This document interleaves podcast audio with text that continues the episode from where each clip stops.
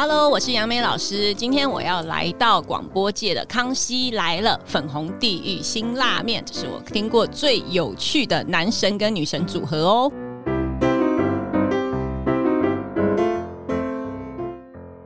大家好，我是 V 头大叔，我是品熙，欢迎收听今晚的粉红地狱辛辣面。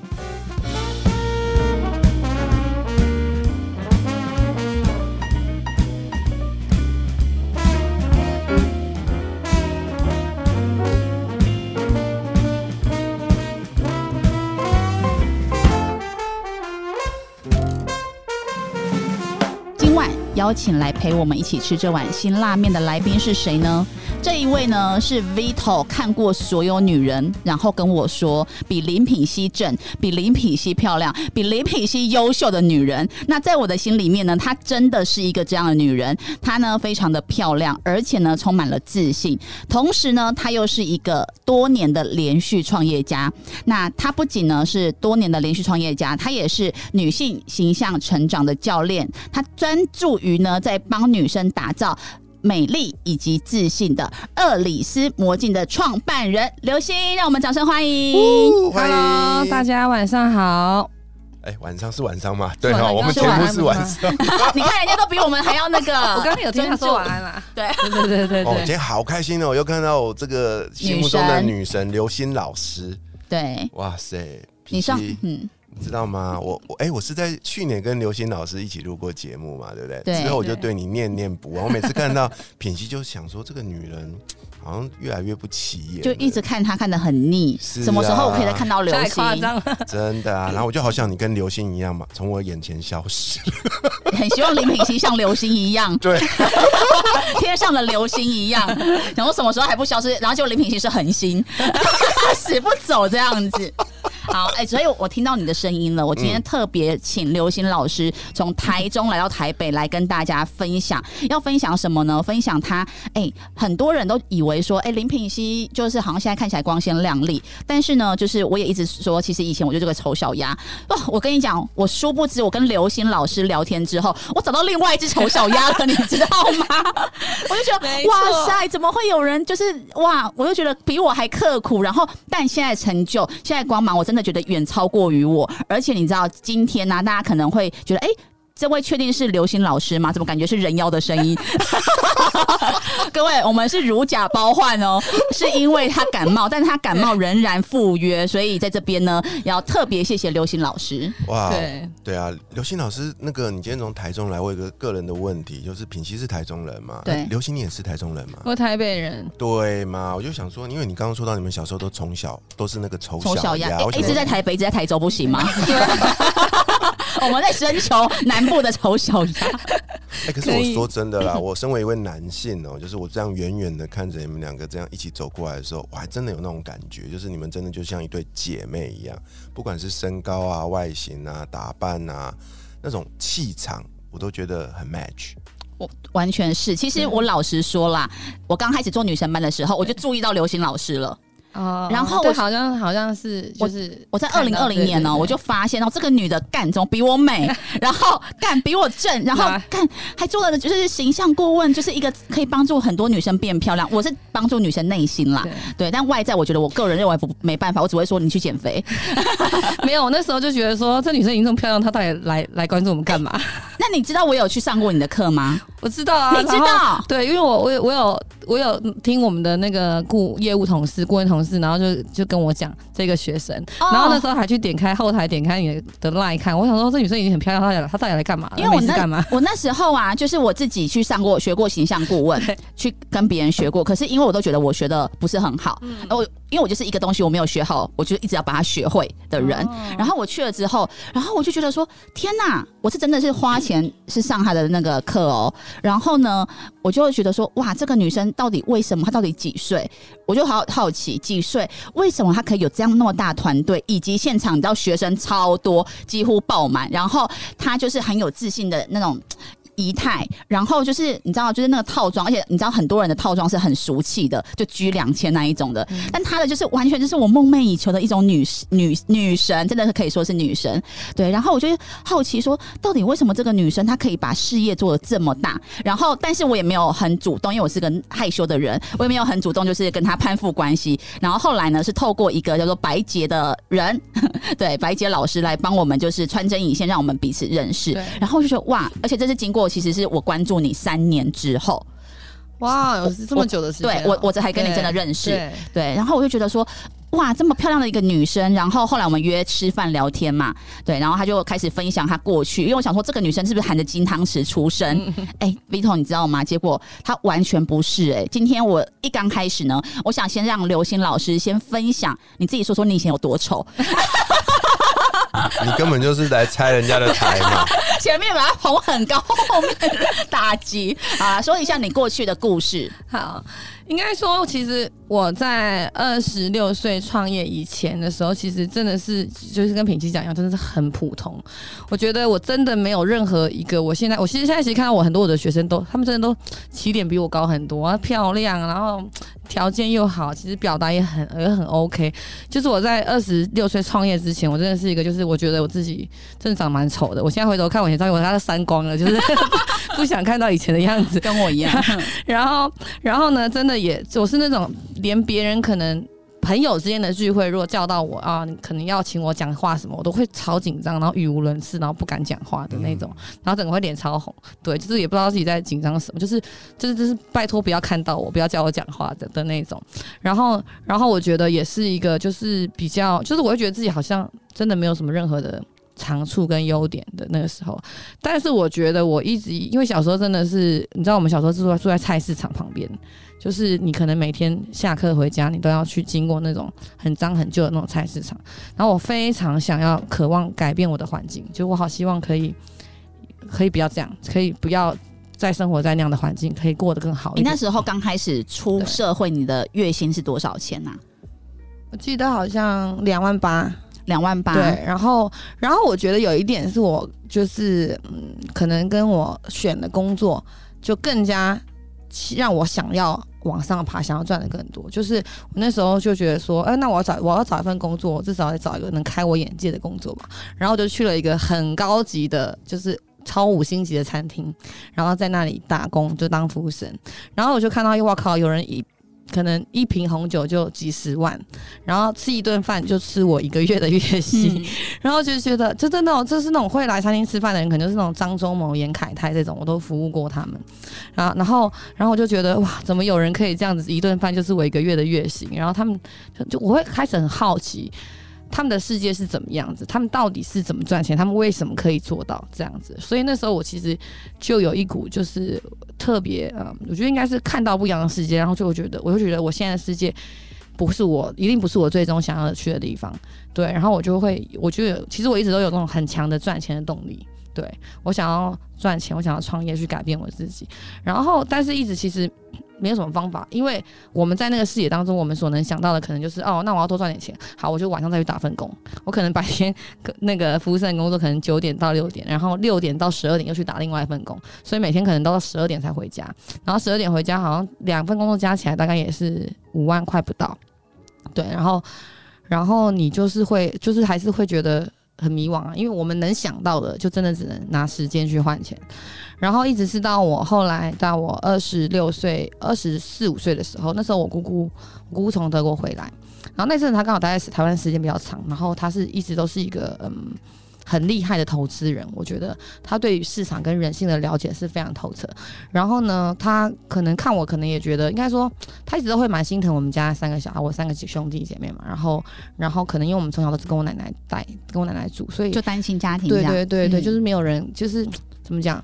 其实我我觉得应该说，我的家人不是不爱我，只是可能他们也不知道怎么样去教给我们更多，或者也有可能我想要的更多，已经超过他们能给的范能能够交给我的范围了。然后后来我姑姑其实那时候她回来的时候，她可能就是觉得我们三个小孩还蛮可怜的，然后就想帮助我们，她就跟我，然后刚好跟我比较投缘，我们聊了很多，我们是那种会从从就是从早聊到晚，可以一直不停的说话的人。她给我觉得她有一次我印象真的非常深刻，我每次讲起来都还会感动到要流泪。就是有一次我们在聊天的时候，我们在那个捷运站。然后我要送他去搭捷运，他有一次他忽然跟我讲说，呃，如果有一如果有一个方式可以让你呃改变你现在的现况，你会不会想要尝试？这句话听起来像直销，对不对？可是可是好，可是可能因为我当时很单纯，所以我我没有想到这。我现在回头想，觉得蛮好笑的，就是对。但是我当时听到的时候，我超激动，我就赶快抓着他的手，死命的抓着他的手，说：“你告诉我，拜托你告诉我，我你让我做什么，我都我都愿意去做。”然后我就不让他走，你知道吗？就本来他要走了，我就坚持不让他走。你要把话给我说完啊！然后我们又在捷运站又聊了一个多小时，最后反正最后的结论就他带他他就他就后来他就带着我，我们就搬到台中去。哦，你本来在台北，对，吧？在台北在台北打工嘛，然后就是就是打两份工作这样子。然后那时候就是也很迷惘，这样。我们后来就是这个一定是。我有兴趣嘛，然后我愿意相信他，我们就聊。然后后来他就带着我到了台中，之后我们一起代理很多德国的品饼干啊、巧克力啊、咖啡，在台湾去去做一个，就是把它包装成一个小资的创业方案，在那里去做小，在那里去做推广。但是我觉得过程当中，其实在我觉得现在可能像当时很多人其实是不不理解我的，就是包括我当时我把工作辞掉，然后我跟着他去工作的时候，我大概有七八个月的时间是没有一毛钱薪水的。但我心里想，觉得反正我也不会更坏了啊，对。然后当时我口袋可能只有三十万存款，我想反正三十万还够我活个半年至少。对我就是毅然决然决定说，好啊，那就不要，那我就我就我就辞职，我就然后我甚至我就割舍掉台湾台北所有的朋友圈，然后就跟他一起搬去台中。然后可当时连我家人都觉得说。我我们搬去台中，那我但是我觉得我是跟我姑姑一起住，然后然后我们在台中的时候，其实呃，我爸会觉得说你你不应该带他去看那么好的环境啊什么，他没有能力去负担这些东西，会觉得我姑姑可能就是超过太多。但我姑姑的理的就觉得说，我们一定一定要让他看见。我觉得人是这样子哎，嗯，你要看见你原来有人是可以这样生活的，原来有人是这样子的时候，你会你才会萌生一种我也想要，否则你会觉得。我好像这样也很好啦。我好像不改变也不会怎么样啊，对的时候你就不会有那种很强的动力想要去改变。对对对对，你会以为你的世界就是全世界，可是实际上你的世界就只是那么一点点地方。然后当我去看到的时候，然后我就我就然后在整个过程当中，我觉得我学习到很多他的思维观念跟品牌企划啊，做个品牌需要有的哪些整个的流程。然后我觉得我在这当中的收获是很大的。我觉得我觉得所以我觉得改变，我觉得一个人要改变，改变他的环境很重要。就是我觉得他把我直接从一个可能我本来可以接触到的服务生、打工人的世界，然后直接丢到一个。品牌创业者的这样的身份，然后这样的世界事业，然后我必须为了把这件事情做好，我是不是就会，嗯，我就去做做的所有的事情，全都是我以前压根不会去想到去做的事情，比如去呃跟跟厂商沟通啊，去做业务的开发，去参加商务的酒会啊，这些事情就是完全是以前不会做的。对，然后然后我觉得过程当中我学到非常的多，然后也真的打开了我的眼界跟思维。然后一直到后来，呃，就是我们在，我就遇到，我就觉得说，在过程当中，我觉得我想要把这件事情做，我想要把创业这件事情做得更好，我想要有更多的影响力。然后我遇到一个，我觉得他很会讲课的老师，嗯，对，因为其实讲扩大影响力，会说这件事很重要。但坦白说，我当时其实不是一个会会会表达的人，应该说我很，我只是有一种。很强的热忱，我愿意做。你告诉我什么，我都愿意去做。然后反正我也不计较后果，我先做再说。对，那你告诉我哪里做不好，我去改。我只是一直保持着这种的热忱，然后全心去投入。但是我不是一个很会表达的人，对。所以那后来我遇到一个遇到遇到一个老师，也是我后来的第一次创业的一个 partner，我自己独自出来创业。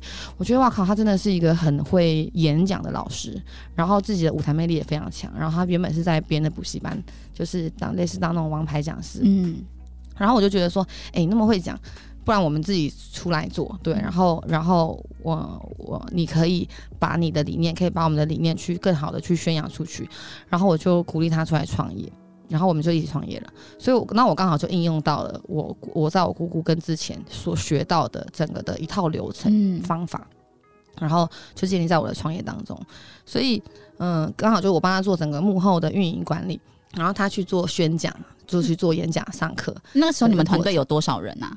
没有，就是我跟他。哈，一开你说一开始吗？对。那后来呢？就是在你们最盛第一年我们就做两千多万业绩嘛，哇，然后我第二年才开始请人，我第二年的时候也才增加了一一个员工，然后到年终又增加一个，所以第二年的时候一共也才三个四个，我印象中是、对。然后到我们最盛大的那时候大概是八个人，嗯，但是所以其实很很奇葩，很多人不知当时不知道，因为我们那时候。应该说，我觉得还有个点，创业过程当中还有个点，我觉得我现在反思，对于创业人很重要一个点就是踩对趋势。嗯，对，嗯，这真的，因为我印象，我现在会觉得说，哇其实老天爷其实还挺眷顾，但是我也一直是一个很打开我的天线跟眼界的人。就是我那个时候，我们刚开始在做呃教育培训这个行业的时候，呃，大部分的大部分的老师都是年纪比较年长嘛。其实我的 partner 也是大我十岁，那时候他也四十多岁，所以其实其实是嗯，就是大家都比较有走那种比较传统的，嗯可能上电台推广啊，或者是社团地推的那种形式。那因为我比较年轻嘛，我都是玩玩网络的这种东西，然后我就觉得说，哎、这样效率也太差了吧？上个电台才来多少个名单，多少人？我觉得肯定不是这么笨，肯定有更有效率的方法。嗯嗯嗯 然后我才开始，就是我那时候就是我在第一年的时候，我就决定说，不对，我要研究，我要研究宣传从线上来，然后我就。呃，把所有的宣传、把资源，包括建品牌啊、架网站啊，然后找人去做社群内容啊，所以我们算是那算算是比较开早开始去做的，对。然后，但其实我做那件事情的时候，我啥都不会哦，文案不会写，图片不会做，网站不会做，然后全部都是。但我应该说，我有一种很强的直觉，说我知道该做什么事情，然后我去找会做的人来做。嗯对，然后我们在第一年的时候，因为我就我就把预算放到网络上去做整个全通路的广告去推广的时候，所以我们第一年就做了两千多万嘛，嗯就是就我自己其实也是吓一跳的，因为那时候真的很年轻哎、我才二十六岁，然后然后我们才两三个，就是第一年创业才两个人，然后我自己也就是蛮意外的。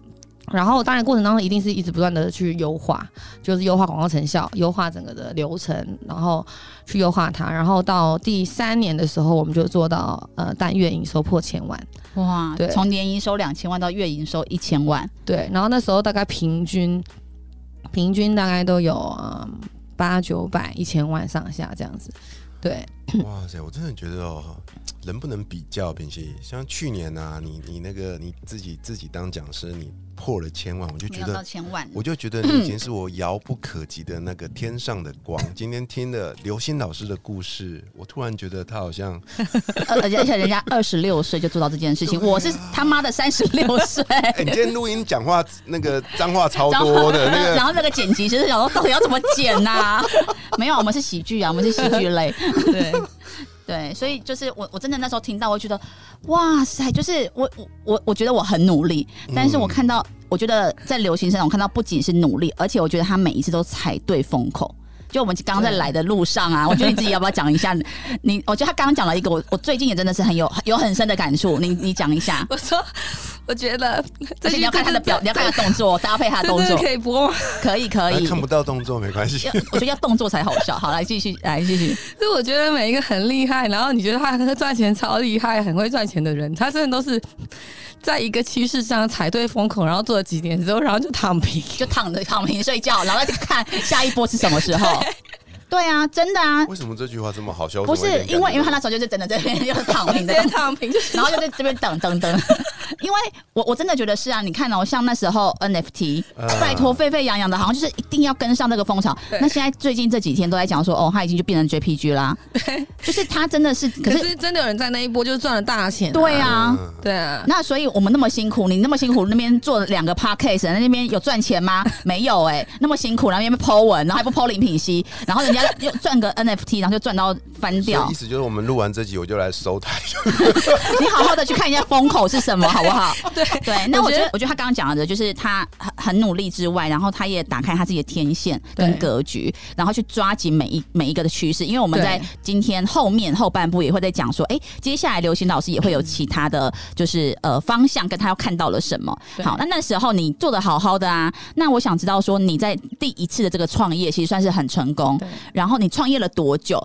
后来来你为什么又转型到形象顾问？这可以跟我们分享一下。好，我就是前面大概在前一个培训学院大概做了四年多的时间，然后后来是因为当然就是那个时候我觉得可能真的钱来的太快，然后呃股东的理念上开始会有一点不合，然后我自己是一个比较走长期主义的人，我非常珍惜我的品牌所产生的每一个的每一个我的学员，我一直保持着我我要跟他们交一辈子好朋友的那种感觉，然后我的 partner 可能他比较。他比较没有那么多的心思在这一块当中，所以我觉得理念上、品牌理念上呢会有会有一点冲突，所以后来我们就选择就拆伙。然后那时候我问我自己，其实因为其实是是一个同一个团队，就是说，呃，我当时他就离开了这个团队，然后我就带着原来的团队去做转型。当时我自己很深刻的问我自己说，如果在下一个十年，因为我当时三十岁嘛，下一个十年如果啊我们不先考虑做什么赚钱的这件事情的话，那我想做什么？因为可能前几年又赚到一些钱，那我就会我就问我自己，然后后来我自己觉得说，我其实很，我其实真正内心是很想要帮助当时跟二十六七岁的时候我一样很迷惘、很困惑的人。嗯，我觉得，因为我是我觉得我很幸运，我是遇到有贵人拉我一把。但是如果没有呢？有很多的女孩子跟我一样，是她没有遇到贵人的。哎，可是我在这边我特别要讲一下，我发现，因为我跟刘星是一样的，就是我们都曾经苦过来，然后我们都。很愿意无条件的先去付出什么，对，然后去累积经验，对。可是我觉得后来我做培训员也是这个想法，就是我想要去帮助以前那个很迷惘、不知道该怎么办的我，对，没有自信的我。可是现在很多人是，那你要先给我东西呀，我才要做。对，他这种态度，我懂，对不对？是是是，所以没有关系啊。我觉得就是你。当然，你永远都没办法叫醒那个想要装睡的那个人，所以我觉得我当时的初衷是这样子。但是依然在这过程当中，你会去累积自己就认可你的人或者相信你的人。所以那时候，然后当然也还有另外一个部分就是。我其实在这过去的这四年多来的广告跟品牌操作，累积我很多在视觉表达、广跟跟那种呃广告视觉上面的一些经验。这东西是我觉得它是很有价值的。然后我那时候我决定说，呃，我想要转型成一个专门以女生为主的一个女性学院的品牌，那可以融合我过去所所。嗯，做广告操作的一些视觉经验，然后去告诉大家你怎么去建立好你的个人形象。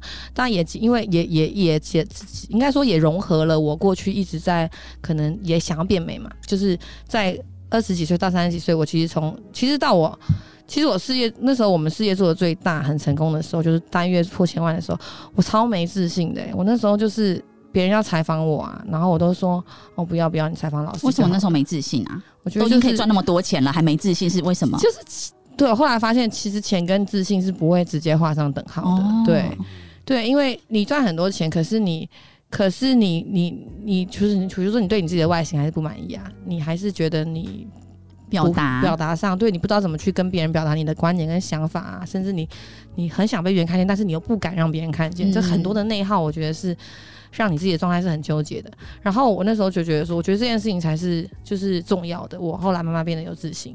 然后我觉得我想把这个带给我们的学员当中，告诉大家，其实你是有方法的。